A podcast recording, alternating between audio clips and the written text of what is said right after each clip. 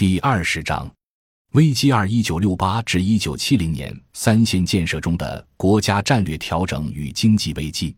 被今人看作极左革命年代的二十世纪六十年代后期，发生了进入工业化原始积累阶段以来的第二次周期性危机。除了一般经济因素之外，还具有典型的上层建筑反作用于经济基础的特点。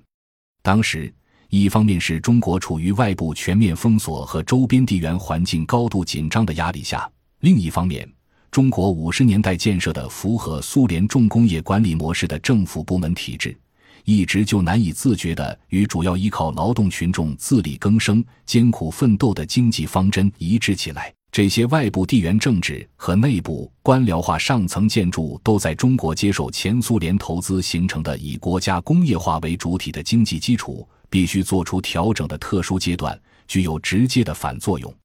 这个复杂的矛盾演化，使在支付了巨额对外债务之后的城市经济，第二次遭遇到赤字加失业形态的危机。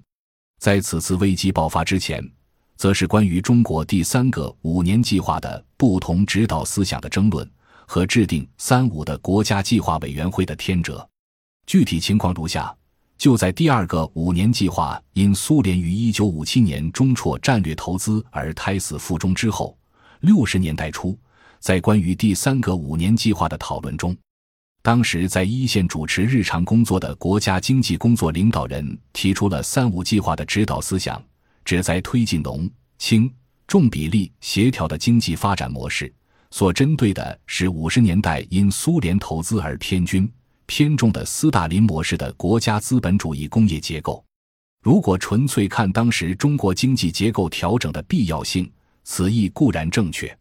但当年最紧迫的问题是中国周边树欲静而风不止，伴随着冷战时期区域性热战的，是中国一九六零年以后出现“三五”计划讨论和制定的过程中，周边地缘战略环境偏紧，相继发生了反攻大陆、中印边境战争。印度支那战争等，同期美国军舰、飞机不断侵略中国领海，据官方记载有八百多次，更有美国和苏联先后多次策划对中国进行和打击进行讹诈威胁。中国与苏联及西方国家事实上已经处于冷战时期的热战边缘，因此，中国二十世纪六十年代在经济建设方针上的内部争论虽然很多。但最终形成了以毛泽东的意见为主的决策主张：一方面要克服困难，集中最好的科技力量上核武器，即如毛泽东所说，要饭的也得有根打狗棍；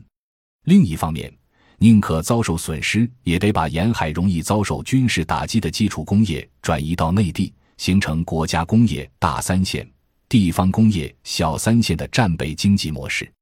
同时。负责第三个五年计划制定的国家计划委员会被取代，不仅由流苏归来的中国高官专家按照计划经济体制要求搞的外来制度移植构想再度胎死腹中，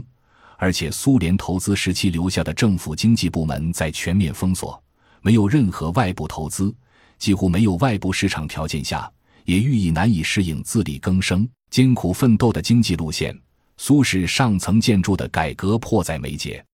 后来，学者如果不考虑那个时代中国周边地缘政治趋急的影响，使用任何西方微观经济学方法，都能对六十年代的中国经济做出绝对负面的评价。且看起来越是负面的评价，就越是具有高度正确的经济理性。因为如果按照成本收益分析，中国以巩固国防为目的，自主投资的三线建设耗资巨大，且很难有经济收益。一九六五至一九七五年，包括第四个五年计划时期，国家几乎拿出全国基本建设资金的一半用于三线战略后方的建设。据估算，从一九六四年到二十世纪八十年代，中央向三线建设投入的资金为两千零五十二亿元。诚然，